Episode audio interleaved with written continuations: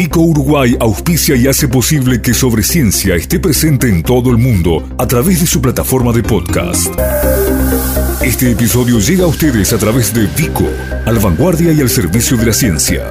www.vico.com.uy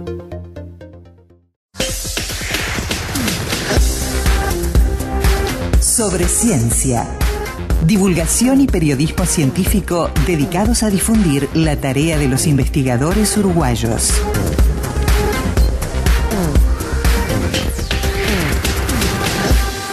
Con la entrevista de hoy, con la que vamos a poner al aire en muy poquitos minutos, vamos a cerrar un miniciclo que bueno, pusimos al aire eh, a lo largo de esta semana, vinculado a lo que fue la, celebración el pasado lunes del Día Mundial de los Océanos. Simplemente recordar que el martes hablamos con Omar de Feo, que es una autoridad nacional en temas vinculados justamente a todo lo que es el aprovechamiento, a la investigación, el conocimiento de los espacios marítimos, fluviales y oceánicos que tiene que ver con Uruguay.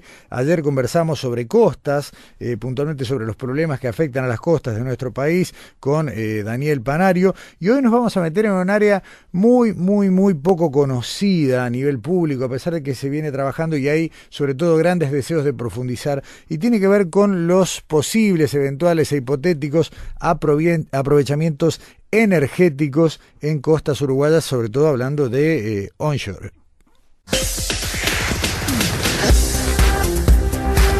Sobre ciencia. Divulgación y periodismo científico dedicados a difundir la tarea de los investigadores uruguayos.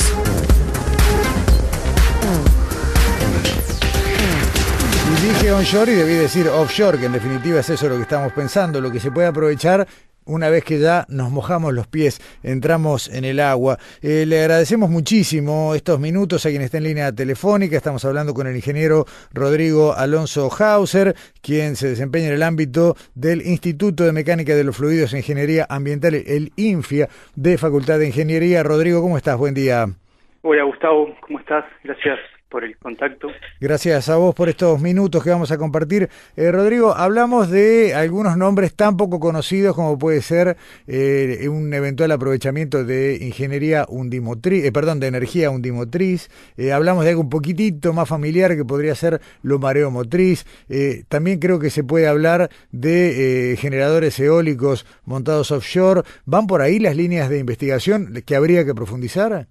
Bueno, sí, eh, si, pensamos a las fuentes de energía del océano, las fuentes de energía marina, hay distintos tipos, como los que tú decís. Entonces, en esos tipos está lo que es un dimotriz, que vendría a ser lo relacionado al, oleaje. Un dimotriz viene de undo, undo es onda en latín, y un, dimotriz es, el aprovecha, refiere al aprovechamiento de, la energía de las olas, del oleaje. Después está mareomotriz, pero ahí hay que hacer una, cierta distinción, ahí aprovechar la, energía de mareas, pero ahí eh, eh, eh, quizá lo que, lo que probablemente venga primero a la mente sean esas plantas mareomotrices como la de la Rance en Francia, que, tiene ya varias décadas, que, consisten en, represar la alta marea y bueno y, devolver el agua turbinándola cuando cuando cuando la, cuando la marea baja pero también lo que lo que está más desarrollado hoy, digamos, es lo que vendría a ser eh, eh, mareomotriz, pero por corriente, digamos, turbinar las corrientes naturales asociados a grandes a grandes a grandes rangos de marea. Correcto. después hay en el, en, el océano, digamos, también hay, hay, se encuentran gradientes, tanto gradientes de temperatura, eh, temperaturas calientes en, en zonas superficiales y temperaturas más frías en aguas profundas, que también pueden ser un, tiene un potencial energético que,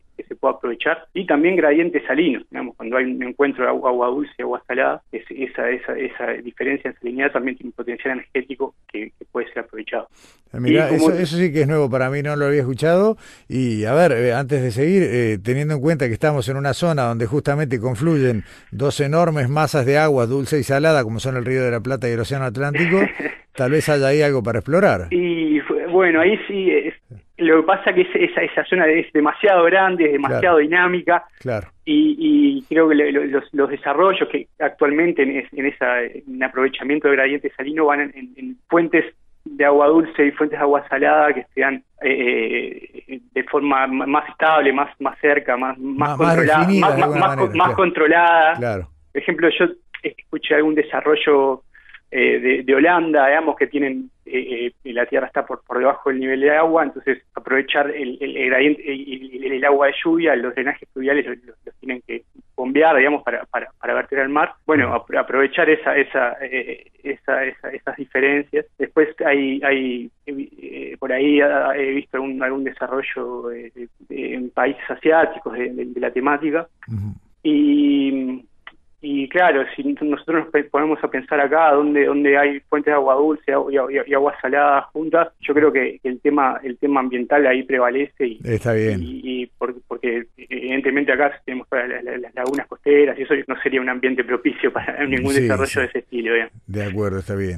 y, eh, entonces, y bueno, y, y, en, lo que es energías marinas eh, eh, renovables y limpias también se suele incluir a la eólica offshore que está teniendo un, auge bastante eh, importante en, Europa, en Dinamarca, en Alemania, eh, fundamentalmente por, por, por, el costo de la tierra y lo que implica hacer un parque eólico, entonces están avanzando hacia hacia el mar.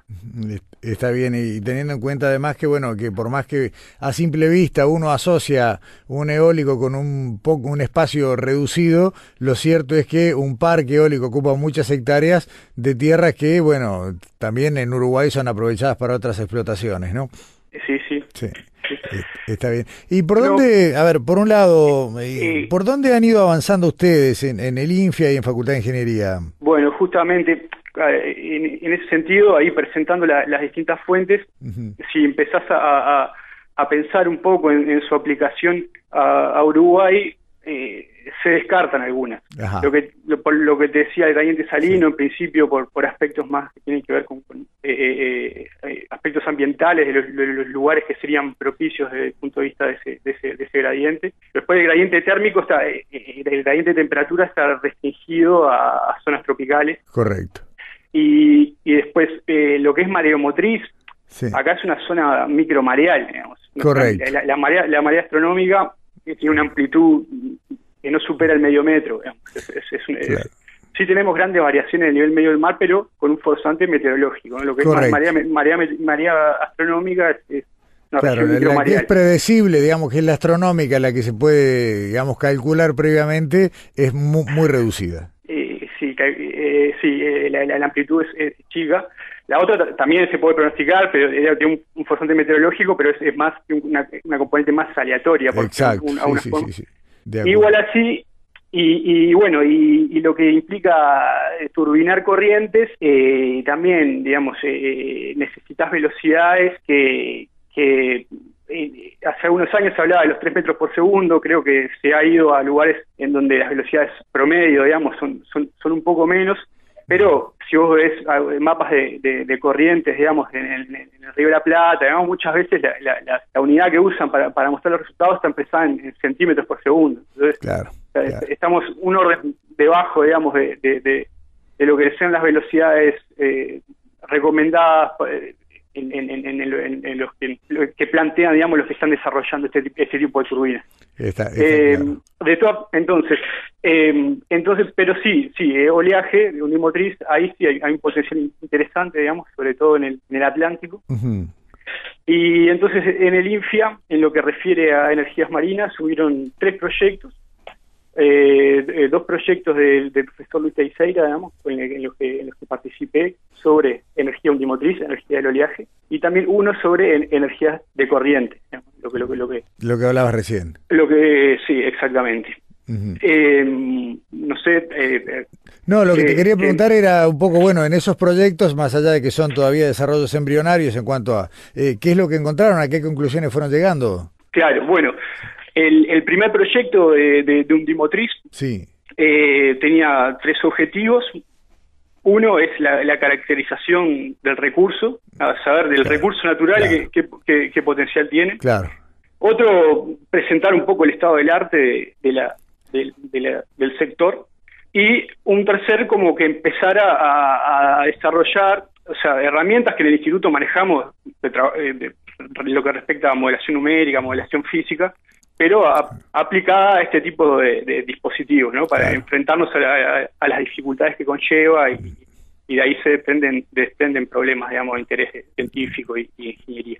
Entonces, pero, pero el principal objetivo, el principal objetivo fue la, caracterización del recurso. Está bien. Y ahí está. Y, por lo que decís, bueno, por un lado parece haber un potencial ahí. Claro, sí, para, para no, eh, eh, además en Uruguay, así en términos globales, digamos, dentro de, de las distintas fuentes que te mencioné, la, la es la que tiene un mayor potencial, el del recurso. Esto por, porque por, el fenómeno físico en sí que, involucra el oleaje, ¿no? que es el, energía, digamos, que, la atmósfera transmite al océano, el viento genera el oleaje y, eso, las olas son capaces de propagarse de grandes distancias, disipando muy poca energía. Entonces, se termina concentrando, digamos, en, lo que son los, bordes continentales, eh, grandes cantidades de energía, digamos, asociadas al oleaje. Esa es una de las ventajas que tiene, pues su, densidad energética, eh, la, energía disponible, digamos, el recurso por, unidad de, área o unidad, de espacio, es un orden eh, mayor que la que la que otras renovables, digamos, que, son más asociadas más a fenómenos locales la eólica o, solar, digamos. Entonces, yendo al, punto, si, si ahí en la costa atlántica, si nos situamos más o menos a 20 metros de, profundidad, no estamos, estamos hablando a un, a un, kilómetro de la costa, más o menos, eso depende de la batimetría del lugar. Seguro, claro. Ahí tenemos eh, 10 kilowatts por metro, 10 kilowatts por metro, y ese es el potencial, meteorológico, el potencial eh, meteorológico, teórico del recurso. O sea, 10 kilowatts por metro están, están fluyendo, digamos, eh, como energía mecánica en el proceso de, oleaje, incidiendo, digamos, sobre, la, sobre la costa atlántica, ahí en esa, en esta, en esa zona, digamos, a, 20 metros de profundidad. Si eso lo sumás, lo sumás todo en los, en, los de Punta del Este a Chuy, 200 kilómetros más o menos, ¿ok? Y eso estás en, en, en, dos, ese eh, kilowatt por metro da como 2.2 gigawatts, digamos. Eso es. Eh, sí, eso obviamente, obviamente, eso es, es, es, más del consumo, de la potencia consumida eh, eléctrica, de energía eléctrica a nivel país, digamos.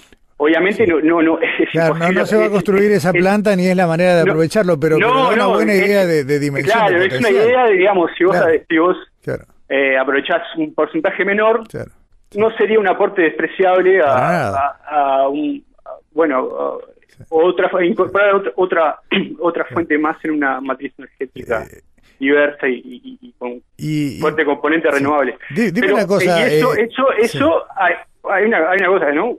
Que, que, el, el, la ola cuando cuando digamos entra dentro de la plataforma y comienza a sentir el, oleaje nosotros lo vemos en el nivel de la superficie, pero está gran parte de la columna de agua envuelta, digamos, en ese, en ese, en ese proceso. Eh, entonces, cuando la, el, oleaje viene desde, aguas profundas y comienza a sentir el, fondo en la, en la, plataforma continental, empieza a haber disipación de energía por el, por el contacto con el fondo. Claro, claro, está claro. Fricción de fondo. Entonces, cuanto más profundo te vas, más eh, eh, potencial disponible tenés. Entonces, si te vas, eh, el, no sé, nosotros ahí en, los, en, los, en, los, resultados, yo lo que te, decía, te decía el 10 kilowatts por metro. Bueno, ¿dónde tenés el doble, 20 kilowatts por metro? Bueno, eso es a 70 kilómetros de, la costa de Uruguay. Claro, y dónde tenés 30 kilowatts por metro, bueno, ya a, 200 kilómetros. Correcto, está, claro. O sea, que la mejor relación, digamos, en cuanto a distancia y potencia, es ahí a lo que vos decías, esa distancia breve, 10, 10 metros dijiste, ¿no? ¿Lo qué? 20 metros de profundidad, dijiste la, la primera, los 10 kilowatts por metro. Sí, así, sí, más, eh, ahí va, a, 20 metros de profundidad. Perfecto. Y, dime una cosa. Eh, eso de los 20 metros de profundidad es por, por, por poco la metodología utilizada. Sí, sí. Que, que es que, que ya eh, ir, irte más más, más a, menores profundidades implica un mayor detalle de los modelos porque las batimetrías eh, eh, tienen variaciones eh, locales. y Entonces, e, esa fue un poco la, hasta hasta donde los resultados del, del, del modelo, digamos, con, con, que le hicimos la caracterización del potencial da, resultados eh, fiables. Ahora, eh, una pregunta casi, casi de, aficionado, pero eh, una central, instalar una central de este tipo, ¿implica que al drenar esa energía y transformarla, bueno, en electricidad, esa ola desaparece, digamos, ese tramo de la costa quedaría sin oleaje? no, no. sí, obviamente estás aprovechando esa energía y, va a generar una zona de sombra de energía atrás, digamos. Pero y, pero digamos el oleaje también eh, eh, se difracta, es decir, hay una transferencia lateral de energía que redistribuye. Hay, obviamente un, parque, un dimotriz, va a generar una zona de sombra atrás y, y, impactando sobre sobre sobre el lugar. Correcto. Pero pero bueno, sí, eso es, es, pero cuanto más más lejos de la costa está, eso esa, esa sombra puede no llegar o, diluirse. Bueno, de hecho, hay algunos hay algunos trabajos, digamos, donde en, costas muy erosionadas proponen la combinación de, un parque un dimotriz, digamos, con como una medida de protección costera. ¿eh? Claro, claro, sí, sí, sí, sí, está claro. Sería una, una especie de doble beneficio. Y, digamos, y ya que me entro en el tema de combinación y sinergias, eso es un poco el, los, los, distintos caminos, digamos, que se, están explorando, porque en el sentido, la, gran limitante de esto es, son los costos. Los costos de meterse al mar y, ser competitivos con, con, otro, con, con, otras, con otras renovables. Seguro. Ahora, acá, lo, acá lo que se buscan son ese tipo de, sinergias. Sí. Acá lo que yo veo como un gran eh, dato a favor, más allá de, que eh, indudablemente que el costo de kilowatt puede ser más alto a la hora de, la instalación, es que a diferencia de la eólica o de la solar, esta es una energía que no tiene horario, digamos, que funciona 24/7. Claro, sí, desde el punto de vista de, algunas características de recursos son, presentan buenas ventajas. Una es esa, esa, esa que tú decís, digamos que, no tiene horario y eh, eh, tiene relativamente fácil fácil pronóstico. Claro. Eh, que eh, después en lo que es al potencial acá en esta en esta zona del, mundo, la, la, la variabilidad estacional, la, variabilidad estacional no es tan grande desde el punto de vista del, potencial energético, comparado, por ejemplo, con el hemisferio norte, vos tenés inviernos, estaciones frías, donde con oleajes muy energéticos, y después en verano eh, muy poca energía de oleaje. Acá, en realidad, sí tenés oleajes más energéticos en las estaciones frías y oleajes menos energéticos, pero la diferencia no, es tan grande. Digamos. Bien, Bien, bien, excelente. Eh, Rodrigo, para, para redondear esta charla y a cuenta además, porque indudablemente que el tema merece una mirada más profunda y sobre todo merece lo que decía de Feo el martes, eh, y a ver, una, una, un abordaje interdisciplinario de todo lo que hay que conocer sobre el potencial marítimo y oceánico de Uruguay, pero justamente por ahí quería terminar. Eh, ¿Ustedes están teniendo posibilidades de avanzar en este tipo de investigaciones o cerraron estos trabajos que vos me mencionabas y, están a la espera, bueno, de, de nuevas oportunidades? Bueno, no, es, es una línea de investigación que, sigue en, marcha en el instituto, digamos, ya no, no de las que están con, en marcha con más fuerza, pero sigue en marcha. Actualmente estamos con un, en un proyecto, estos eh, Eranet LAC, de vinculación entre, entre universidades y centros de investigación de la Comunidad Europea y Latinoamérica y, el Caribe. Y es un, es un proyecto sobre, sobre, sobre energías marinas, digamos, que, que estamos participando, lo coordina eh, de México la UNAM, y, bueno, y, la ANI es la que eh, entró aportando eh, fondos a, ese, a ese proyecto.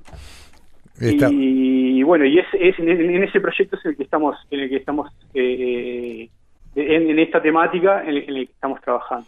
Me, va a interesar mucho volver a conversar sobre esto más adelante, teniendo en cuenta que bueno, Uruguay se ha, encontrado en las últimas décadas como, como un país con enormes capacidades energéticas. A esta realmente la conocemos muy poquito y nada, fuera de lo que son los, los muros del INFIA o de Facultad de Ingeniería, así que me parece que hay un buen trabajo para, para hacer a la hora de contarle a la gente de qué se trata y bueno, y qué se puede avanzar en este sentido. Así que eh, por hoy, muchísimas gracias, eh, Rodrigo Alonso, y seguimos conversando. Bueno, muchas gracias, Gustavo, y a las órdenes. Hasta pronto. Nuestras vías de contacto. Correo electrónico info arroba Facebook Sobre Ciencia UI Twitter arroba Sobreciencia